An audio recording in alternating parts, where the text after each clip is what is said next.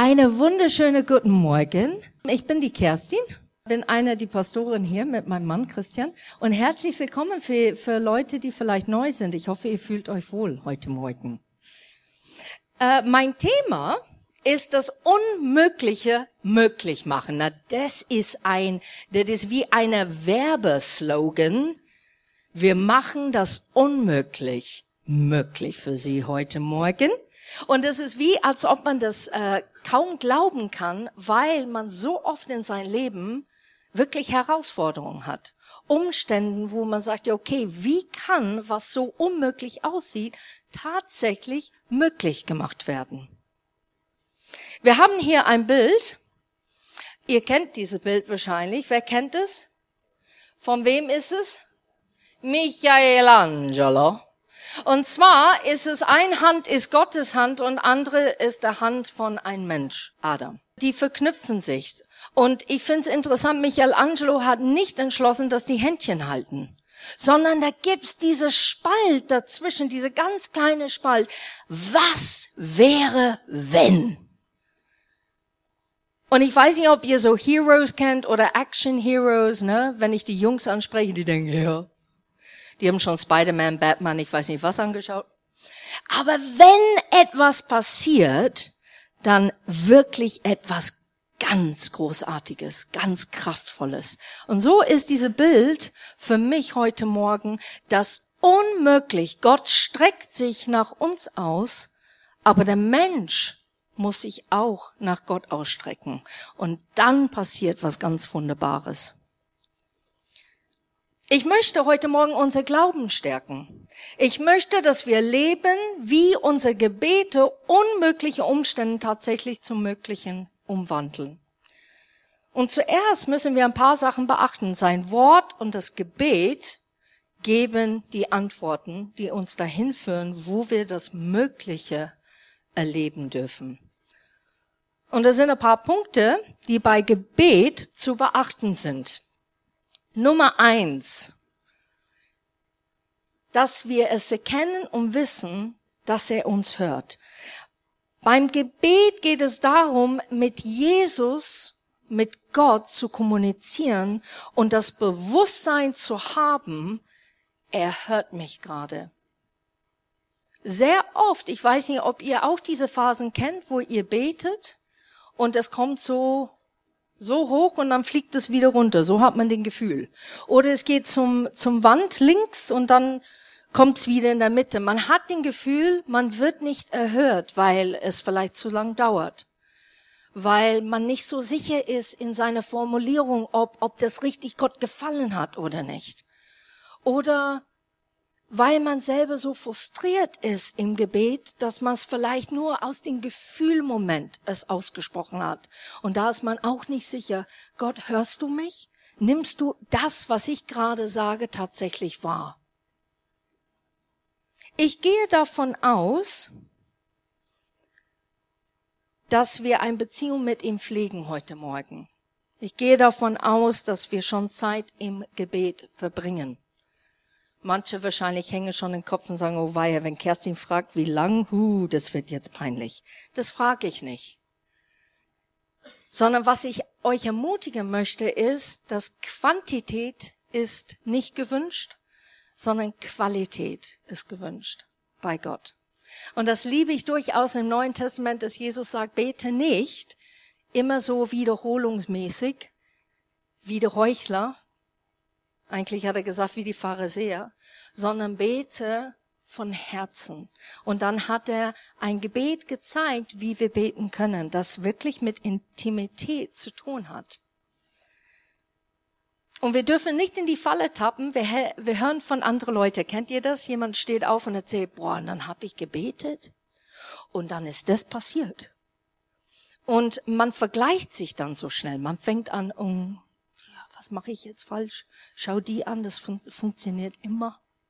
Jede Herausforderung, die hüpfen einfach so leicht rüber, sogar mit ein Liedchen im Herzen und auf dem Mund. Und ich kann's nicht. Ich schaff das nicht. Und dann fängt man an, sich klein zu machen, statt zu erkennen, wo bin ich gerade mit meinen Beziehungen mit Gott und bin ich bereit, ein bisschen mehr zu geben? Bin ich bereit, in Gebet und Austausch mit Gott zu kommen?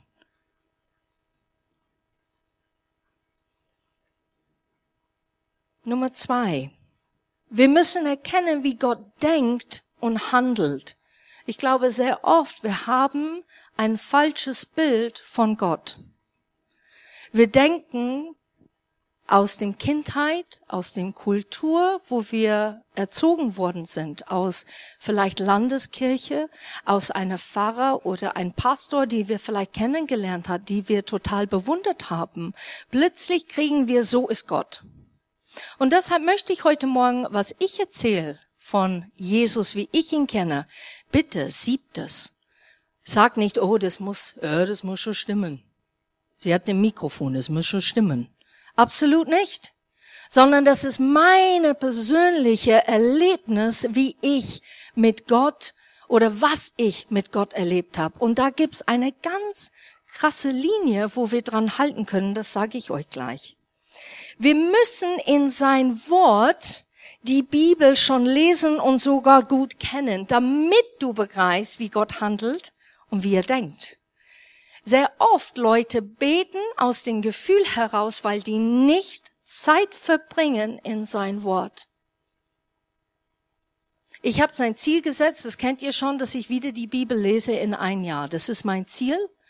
Und äh, ich muss immer so lachen, weil es im WhatsApp, die, die schreiben mir ständig Mails, gratuliere, Sie haben die, die, die. Und ich denke mir, ja, das brauche ich nicht. Aber ich habe mir gedacht, wie schön für Leute, die das brauchen. Die brauchen diese Ermutigung, hey, mach weiter, du schaffst es schon. Du schaffst es schon, da gibt's schon ein Lied, ne? Du schaffst es schon. Aber wir müssen irgendwo anfangen. Wenn du noch nicht angefangen hast, und ich jetzt rede nicht von WhatsApp, ich rede von die Bibel. Fange an, die Bibel bitte zu lesen. Fange an, ich mache das immer so, ich sage immer, Vater, ich komme jetzt und ich möchte dich verstehen. Ich finde dich relativ krass im Alten Testament, aber ich weiß, es hat einen Sinn und du wirst es mir zeigen. Und ich danke dir, dass ich nicht nur die kulturelle Differenzen sehe, sondern dass du zu mein Herz heute Morgen sprichst, dass du zu mir etwas sagst, wo ich weitergehen darf mit dir, dass ich dich besser verstehe. Und so fange ich dann das Bibellesen an. Gott handelt ganz anders, wie wir denken. Wir sehen es ganz offensichtlich bei Jesus. Die Juden haben gehofft, die haben gesagt, der Messias kommt und jeder, ja, der Messias kommt. Und weißt du was? Der wird der wird der Kämpfer sein. Oh ja, der wird der Kämpfer sein. Und er wird die Römer vernichten. Ja, ja, der wird die Römer vernichten. Und was kommt? A Baby. Nee, das kann nicht. Also, nee, also, warte mal Gott. Ähm, also jetzt verstehe ich jetzt dein Handeln und Denken nicht so ganz. Das soll der Messias sein? So klein, so hilflos? Der Messias spricht über Frieden und Liebe deine Feinde? Das kann es nicht geben, das, das, äh, das begreife ich nicht. Ich hatte eine Vorstellung, wie der Messias sein soll und so soll er bitteschön kommen. Und wir haben diese Erwartung heute. Wir lassen Gebete los und dann haben wir diese Erwartung. So, und jetzt, so soll es erfüllt sein. Dankeschön.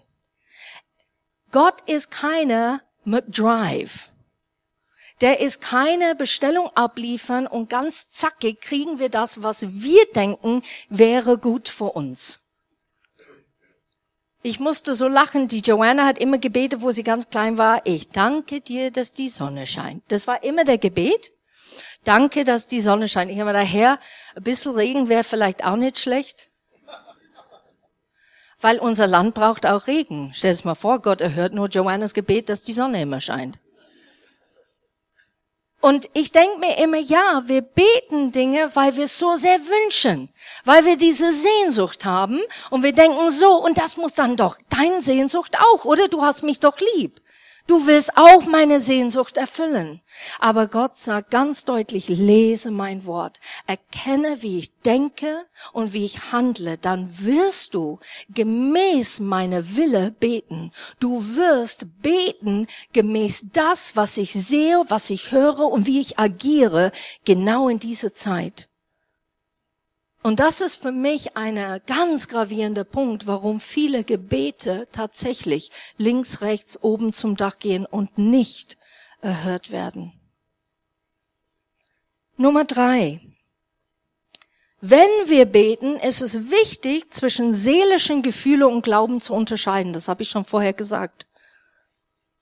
Kennt ihr Leute, die beten? Christian hat das mal in der Predigt. Ich kenne das, wenn Leute beten manchmal. Ähm, einer sagt, ich bin krank, kannst du für mich beten? Dann fängt einer an, Herr, du siehst, der Mensch geht's total ätzend schlecht. Und es wird noch schlimmer. Und Gott, du siehst auch den Angst und den Sorgen. Und das wird auch noch schlimmer. Und diese Krankheit ist unmöglich. So der Mensch in sich, ich denke mir immer, wie würde ich mich fühlen als Kranke, die Gebet bräuchte in dem Moment, wie würde ich mich fühlen? Hm, nicht so toll. Also die ersten Sätze würden mich ein bisschen runterziehen. Wenn Glauben nicht irgendwann einmal reinkommt in diese Gebet, dann würde ich schon zweifeln. Ich würde weggehen und denken, okay Gott, alles andere kannst du helfen, aber mir nicht. Das ist anscheinend doch sehr unmöglich, ne? Und dann kriegt man wieder ein falsches Bild von Gott, weil wir aus der Emotion beten. Es bedeutet nicht Mitgefühl. Ich kenne, wenn wir beten für jemand anderen und wir sagen, Herr, du siehst, wie jemand so dreckig geht. Du weißt, dass die jetzt gerade echt eine dicke Umarmung von dir brauchen. Dass, dass man betet gleich am Anfang mit diesem Gefühl, ich weiß, wie es dir geht und jetzt trage ich es mit dir. Das ist eine Selbstverständlichkeit. Aber ich rede von Gebete, die nur Emotion gepackt sind und nicht gefüllt mit Glauben. Ich gebe euch ein Beispiel, das ist, äh, die Rebecca ist leider so sehr oft ein Beispiel in unser Leben, aber ich fand es ein sehr gravierender Beispiel, wo sie diese künstliche Koma hatte und der Ärzte sagte, die Nieren versagen, wir brauchen eine Dialyse. Und innerlich habe ich gedacht, no way. Ich habe nicht schon wieder was. Das gibt's doch gar nicht. Und äh, ich habe mit Christian, ich habe gesagt, Christian, innerlich sträubt mir alles dagegen, alles. Ich kann es nicht einmal erklären. Das ist wie eine Welle, der hochkommt und sagt wirklich mit einem Stoppschild, nein! Und ich habe gesagt, und ich weiß nicht, wie ich das die Ärzten erklären soll. Da kannst du nicht auf den Arzt gehen und sagen, ich weiß, sie haben ein gutes, ne, sie kennen sich aus, sind Stationarzt und so, haben das öfters erlebt, aber nicht nach Gefühl, nö. Du musst Hand und Fuß haben, wie so du Dinge dann verneinst vor diese Leute, die dein Kind in ihre Hände haben. Und ich habe mir gedacht, Herr, du sagst ganz deutlich, wir sollen nicht wandeln von das, was wir hören, nicht wandeln von das, was wir fühlen, sondern wir sollen handeln gemäß das, was dein Wort sagt. Und ich spreche jetzt Leben hinein. Und Christi und ich haben gebetet. Und wir haben um Weisheit gebetet. Wir haben auch gesagt, wenn es nur ein Gefühl ist, weil es schon wieder was, der schief gegangen ist. Und natürlich, irgendwann einmal packt man das nicht mehr. Man weint innerlich und sagt nicht schon wieder was. Das gibt's doch gar nicht. Diese Gebetsliste wird länger und länger. Und dann haben wir den Gefühl, okay, bin das ich oder bist das du? Was ist die Unterschied? Und ich glaube, das ist so wichtig zu erkennen. In dem Moment, wo ein Sturm da ist, so offensichtlich, du wirst nur durch einen Sturm überleben und durchgehen, wenn du Zeit vor dem Sturm mit Jesus verbringst, wenn du sein Wort erkennst und wenn du seine Charakter erkennst. Und in dieser Sturm haben wir den Eindruck, nee, das ist nicht richtig jetzt. Und dann haben wir mit den Ärzten geredet. Und ich finde es so super, wie Gott uns Inspiration gegeben hat, die richtigen Worte, die richtigen Sätze, die richtigen Moment. Und dann ist er zurück, die Krankenschwester hat das erzählt, sie hat gesagt, Mei, Frau Stanier, müssen wir schon schmunzeln, gell? Er kommt immer an den Tisch und sagt, Mei, die Frau. Und er hat gesagt, ja, aber die haben schon recht, wir sollen jetzt eine Stunde noch warten. Und ich habe mir gedacht, Herr, eine Stunde. Eine Stunde ist wie für mich tausend Jahre in der, ne? wie es sagt in der Bibel, ein Tag wie tausend Jahre, tausend Jahre wie ein Tag. Aber ich sage, wir nehmen die Stunde jetzt, Gott. Und ich danke dir dafür. Und für Stunde für Stunde wurde es verschoben, verschoben, verschoben und es musste nicht gemacht. Das ist ein Fall, der unsere Fall war. In andere Fälle muss ein Dialyse her. Versteh mich richtig. Es ist eine Geschichte wo ich um Glauben rede, nicht um die Tat. Bitte sitz nicht da und sag, ich bin ein Versager, weil ich etwas zugelassen habe. Das ist nicht der Botschaft heute Morgen. Der Botschaft ist, hörst du in Moment des herausfordernden Zeit in dein Leben, hörst du die Stimme Gottes? Hörst du, wenn es um eine Umstände geht, wo es Jahren geht. Ich kenne Leute hier sogar in Quelltor, die Jahren leiden. Jahren. Und ich bete, wir beten für den und wir treten in den Riss, wirklich für den Riss, weil ich sage, Gott, ich kenne das. Wenn du so zermüllt bist, du bist so fertig und du bist so müde und du weißt nicht, wie du beten sollst, dann ist es dran an der Zeit, dass andere sagen, weißt du was, ich bete für dich. Ich bete für dich. Ich lass dich nicht los. Ich lass dich nicht allein, dass du das tragen musst. Das tue ich nicht. Und das ist, was Gemeinde ist und das ist, was Leib Christi ist. Wir brauchen einander, weil wir sollen Jesus erleben in unserer Handeln, in unsere Gebete. Wir sollen Jesus erleben. Und das dürfen wir. Wir haben das Vorrecht. Und das bewegt mich so sehr. Nummer vier. Hören. Ich glaube, das ist das Wichtigste überhaupt im Gebet. Wir reden zu viel. Vielleicht sitzt du da und sagst, na, Kerstin, ich bin nicht wie du. Bin total schüchtern. Ich rede kaum. Aber wenn du in Gebet gehst und du redest so gottvoll, und dann fühlst du dich, kennt ihr das? Das ist wie so putzen oder du hast etwas geknackst am Computer oder du hast in die Arbeit wirklich etwas geleistet, wo der Chef sagt, bravo, das ist ja super. Ich wusste, warum du an dieser Stelle bist. Und da ist so ein Sättigungsgefühl und manchmal haben wir das auch im Gebet, weil wir haben eine Liste. Rum. Und dann sagen wir diese Liste und dann gehen wir weg und wir sagen, danke Herr. Und ich bin überzeugt, dass Gott da steht und macht so. Ich wollte eigentlich was sagen. Eigentlich zum Punkt 3 und zum Punkt 22. Jetzt bist du schon weg. Gott sehnt sich, mit uns zu reden.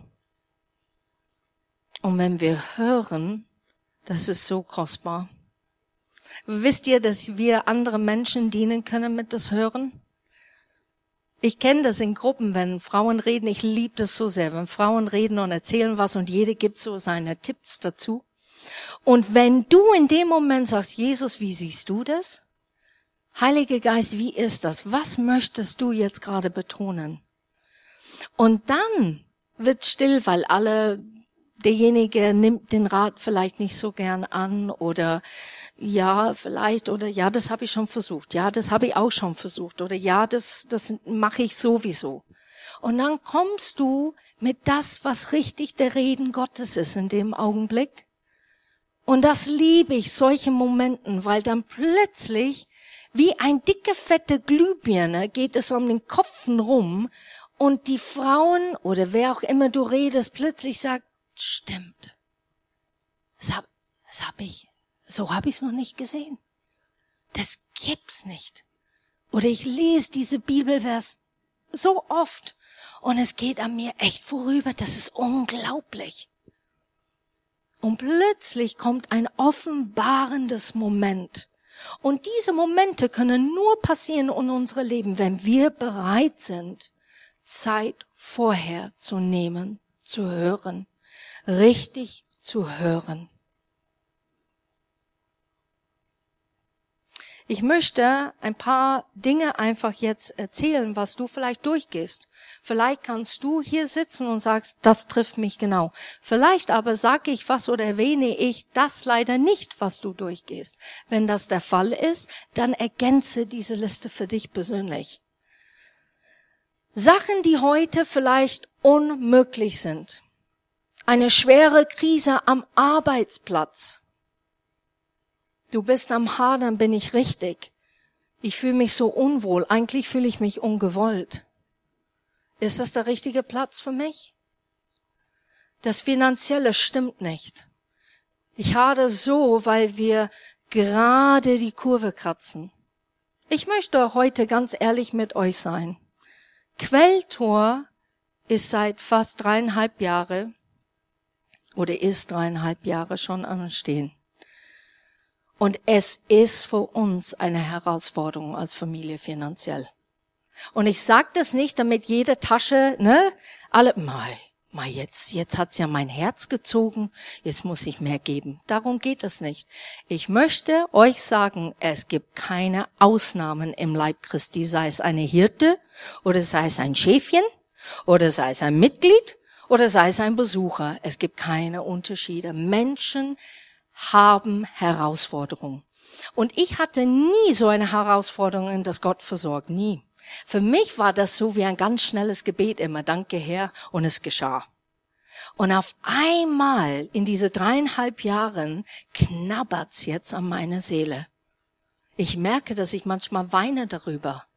Und ich merke, oh, oh, oh, jetzt ist eine Situation in mein Leben, wo ich ganz eng zu Gott rennen muss. Weil sonst funktioniert man oder sieht man nur, wie viele Leute kommen, wie viel wird gegeben und man konzentriert sich nur auf das.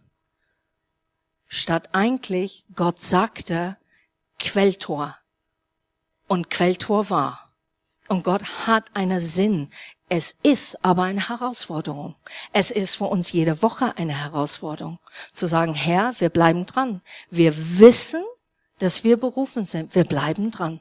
Wir vertrauen dir. Wir verstehen nicht alles, aber ihr könnt hier ähm, wenn ich jeder dem Mikrofon geben würde, jeder Einzelne würde sagen, ja, Kerstin, ich kann das total nachvollziehen. Einiges verstehe ich auch nicht. Warum das noch nicht so schnell zustande gekommen ist. Vielleicht ist es eine Krankheit. Vielleicht sagen die Ärzte was und es beschäftigt dich so sehr, dass es so schwierig abzulegen. Ähm, du wachst auf in der Früh und plötzlich es ist sofort wieder da. Der Gedanke, die Überwindung.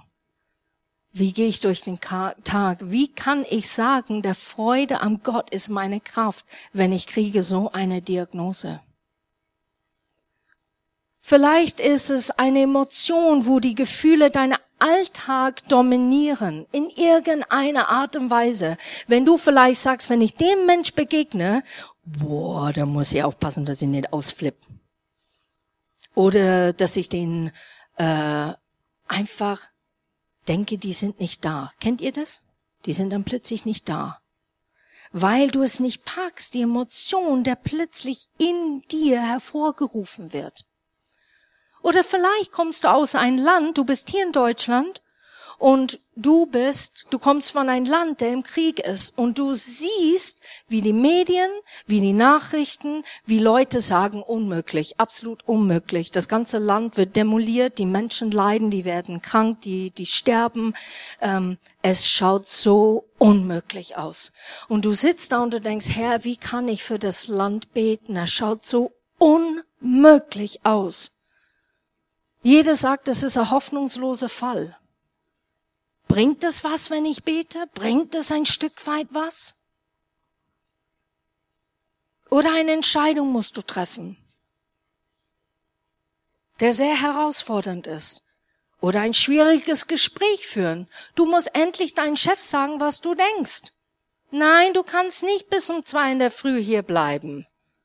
Das geht nicht. Du brauchst auch Schlaf. Oder mit der Kollege, der immer was macht. Ich meine, ich war immer der Kandidat, wenn jemand gestunken hat, war ich immer der Kandidat, der musste den Person ansprechen in der Schule. Kerstin spricht den an. Nee, warum ich schon wieder? Ja, weil du das kannst. Ja, super. Und dann musst du die Worte austüfteln, dann musst du taktvoll sein. Du willst den Mensch nicht verletzen, aber du willst, dass der Mensch erkennt, das geht gar nicht mehr. Jeder macht so, wenn der Mensch reinkommt oder solche Dinge. Ich gebe nur Beispiele, aber ihr kennt Situationen in eurem Leben. Vielleicht ist es nicht so was, sondern was anderes, wo ihr denkt, das muss ich angehen. Ich muss es angehen. Ich, ich, äh, oh, und ich weiß nicht wie. Oder ein Freund oder Familienmitglied, wo die Beziehung unmöglich ist.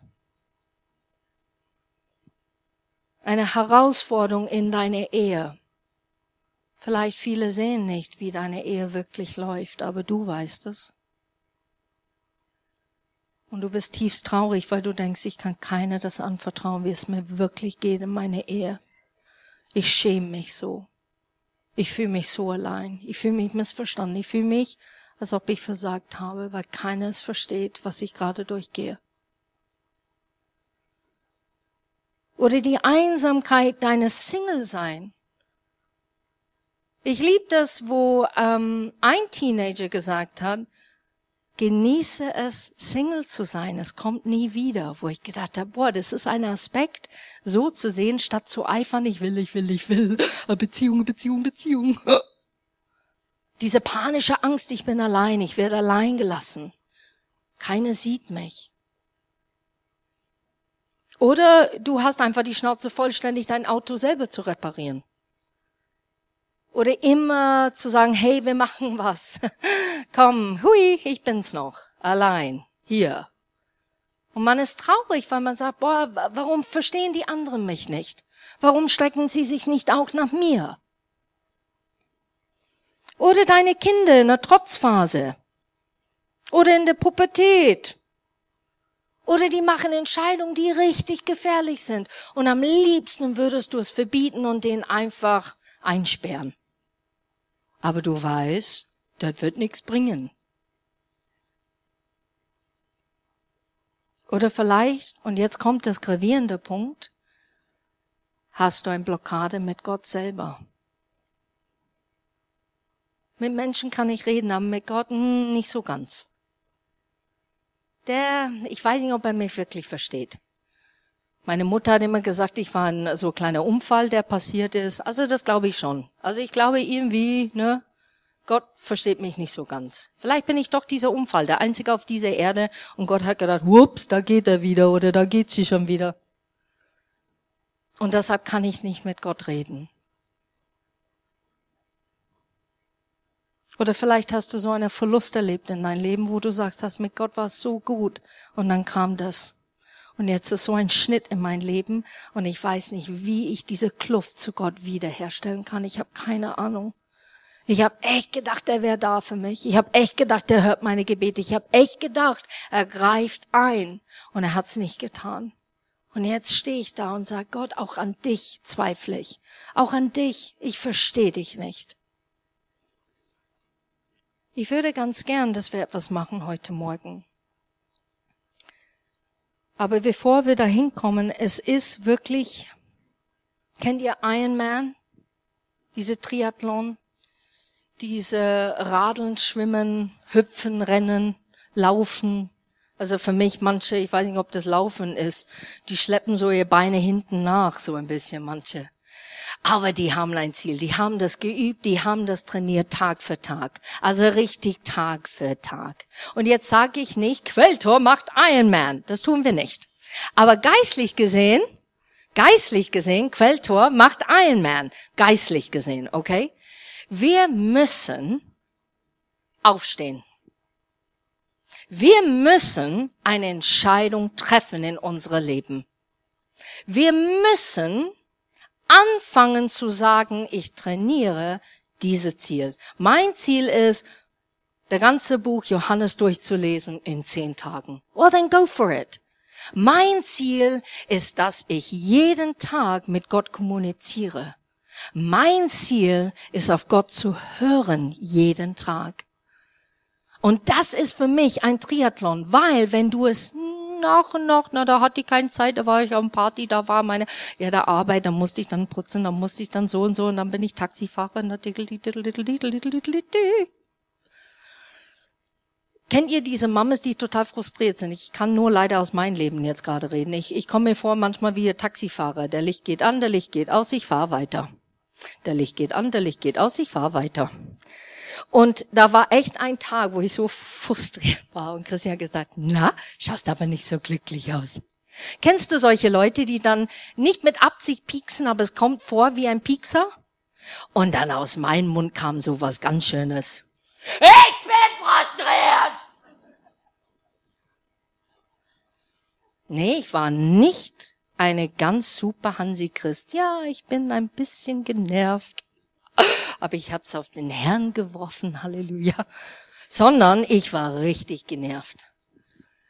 Und manchmal ist man so beschäftigt mit Dingen, dass man dann nicht Gott reinlässt. Und dann habe ich angefangen, Gott reinzulassen. Ich habe gesagt, Gott, wenn ich Taxifahrer spiele, weil es muss sein, was soll ich machen in die Pausen? Lies die Bibel, bete für Leute. Und das tue ich. Dann sitze ich in mein Auto und ich warte dann manchmal 10, 15 Minuten, weil es rentiert sich nicht, wieder heimzufahren. Und dann fange ich an, Bibel zu lesen, ein geistliches Buch für den Seminar zu lesen, zu beten, Gott zu suchen und dann ist es nicht ausgenutzte Zeit, aufgebrauchte Zeit, es ist eine Zeit, der so kostbar ist, wo du merkst, boah, warum bin ich nicht früher drauf gekommen? Und deshalb möchte ich euch ermutigen, lass deine Leben dich nie, dich nicht bestimmen, sondern lass Gott hinein in dein Leben, damit du diese Momenten erlebst und sagst, boah, das war's wert. Das hat sich rentiert. Ich sage nicht, dass ich jetzt hüpfe immer, wenn ein Kind sagt, Mama, kannst du mich schnell dahin fahren? Ja, klar. Das tue ich nicht. Aber ich merke in mir ist okay. Ich nehme dann die Zeit. Wie wächst Glaube? Römer 10, Vers 17. Jetzt haben wir die ganze Predigt gehört und es gab kein einziger Bibelvers. Jetzt kommt's.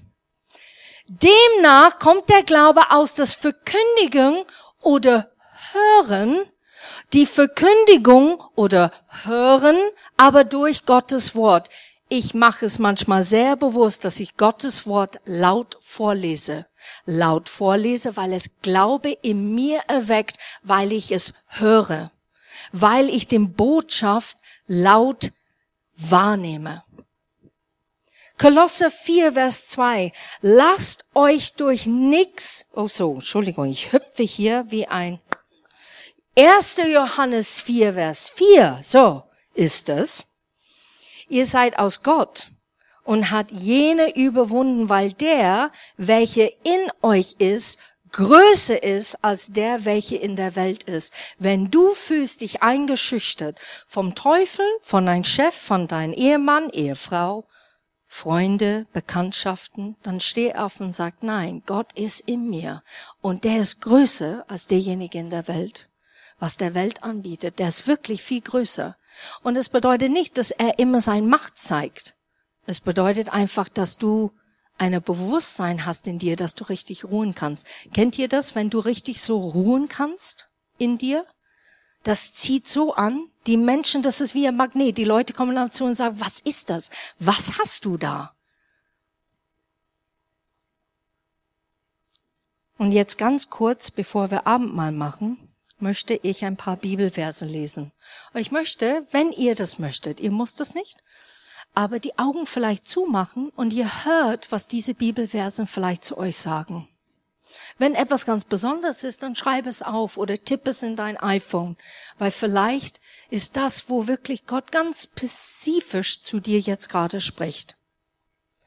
Psalm 66, 19 und 20. Aber er hat mich erhört, mein Gebet hat er angenommen. Ich preise den Herrn, denn er hat meine Bitten nicht verachtet und mir seine Liebe nicht entzogen. Psalm 27, Vers 8. Denn ich erinnere mich, dass du gesagt hast, sucht meine Nähe. Das will ich jetzt tun und zu dir beten. Psalm 143, Vers 1. Herr, erhöre mein Gebet, achte auf mein Flehen und antworte mir. Auf dich kann ich mich verlassen, denn du hältst dein Wort. Achte auf mein Flehen und antworte mir. Auf dich kann ich mich verlassen, denn du hältst dein Wort. Kolosse 4, 2. Lasst euch durch nichts von Gebet abbringen und vergisst dabei nicht, Gott zu danken. 1. Johannes 5, 14 und 15. Wir dürfen uns darauf verlassen, dass Gott unser Beten erhört. Und wenn wir ihm um etwas bitten, was seinem Wille entspricht, weil Gott solche Gebete ganz gewiss erhört, dürfen wir auch darauf vertrauen, dass er uns gibt, worum wir ihn bitten. 2. Korinther 5, Vers 7. Denn wir wandeln im Glauben und nicht im Schauen. 2. Korinther 10, 3 und 5. Natürlich bin ich auch nur ein Mensch, aber ich kämpfe nicht mit menschlichen Mitteln. Ich setze nicht die Waffen dieser Welt ein, sondern die Waffen Gottes. Sie sind mächtig genug, jede Festung zu zerstören, jedes menschliche Gedankengebäude niederzureißen. Einfach alles zu vernichten, was sich stolz gegen Gott und seine Wahrheit erhebt. Alles menschliche Denken nehmen wir gefangen und unterstellen es Christus, weil wir ihm gehorchen wollen. Vater, wir kommen zu dir heute Morgen und wir sagen, du bist der Alpha und Omega, du bist der Anfang und das Ende, du machst das unmöglich möglich. Vater, wir wandeln nicht von das, was wir ständig sehen, hören oder spüren, sondern wir wandeln im Glauben und deine Glauben nehmen wir von dein Wort, nehmen wir wahr von deiner Stimme. Und wir glauben, dass du Umkehr bringst in unsere Umstände. Wir glauben, dass du Heilung bringst zu zerbrochene, kaputten Herzen und Körpern. Wir glauben, und wir schauen auf dich, dass du der Gott bist, der hört unsere Gebete, wenn wir für unsere Familien, unsere Nachbarn, unsere Stadt, unser Land betet. Wir glauben, dass du deine Hand, so wie diese Bild von Michelangelo, eingreifst, Vater, und etwas Großartiges passiert. Wir glauben, dass Menschen zu dir kommen und an dir festhalten, aber auch eine Freundschaft mit dir wollen. Und ich preise dich, Vater, dass du den Samen hineinlegst in unsere Herzen heute Morgen, zu glauben und dir zu vertrauen, dass unsere Gebete erhört wird und dass wir nicht aufgeben oder verzagen, sondern dass wir erheben unser Blick und sagen, wo kommt meine Hilfe? Meine Hilfe kommt von dem Herrn. In Jesu Namen. Amen.